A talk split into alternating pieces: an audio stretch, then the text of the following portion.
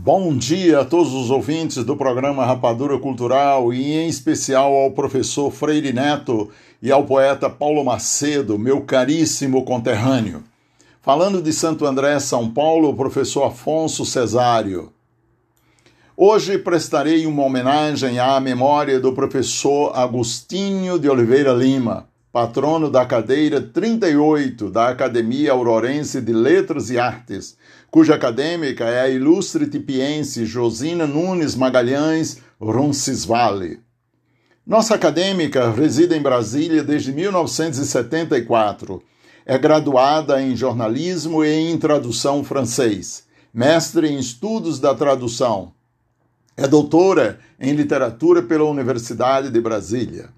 Creio que o professor Agostinho de Oliveira Lima nunca tenha sido um professor, mas sim um educador na busca constante da formação integral do homem em sociedade.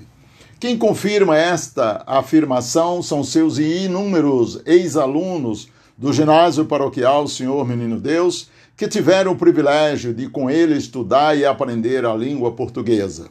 Sirva-me do relato do escritor e poeta Luiz Domingos de Luna, para prestar esta homenagem em nome de todos os aurorenses à figura desse ilustre mestre da língua portuguesa. Abre aspas.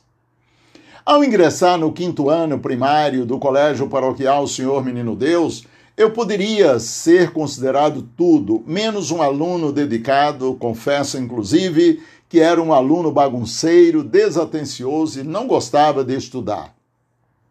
Assim, a sala de aula era o meu espaço predileto para fazer as minhas badernas generalizadas. Na verdade, eu era um grande desafio para o educador e formador integral de homens para a sociedade. As minhas notas em língua portuguesa tinham um gráfico descendente tão forte que a reprovação era algo inexorável. Certo dia cheguei para o professor e disse: Professor Agostinho, vou sair reprovado com certeza. Ao que ele respondeu: Sobre isto eu não tenho dúvidas. Professor, o que devo fazer? Estudar mais? É isto? Não, isto não vai adiantar nada. Então, professor, o que eu faço? Procure um professor particular. Ninguém vai querer dar aulas a mim, eu tenho a fama de bagunceiro e desatencioso. Com certeza você vai encontrar um professor particular para dar aulas ao bagunceiro e desatencioso. Quem, professor, faria isso por mim? Eu. Mas, professor, o senhor tem seus horários preenchidos, dá aula, aulas pela manhã e à tarde, e à noite trabalha na sua mercearia. Além do mais, eu não ganho dinheiro para pagar um profissional, um professor profissional.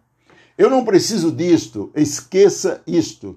E o senhor que precisa? De sua pontualidade amanhã na minha mercearia, das 13 às 17 horas. Amanhã? Não, a partir de amanhã até o final da oitava série. Hoje, nono ano. Combinado. Combinado mesmo. Assim abracei o mestre.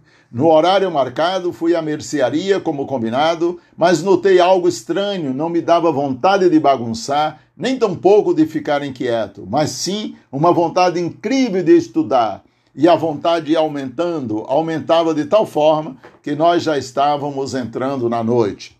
Eu aprendia tudo, tudo mesmo, porém comecei a ficar desconfiado com tanta naturalidade para a relação ensino-aprendizagem.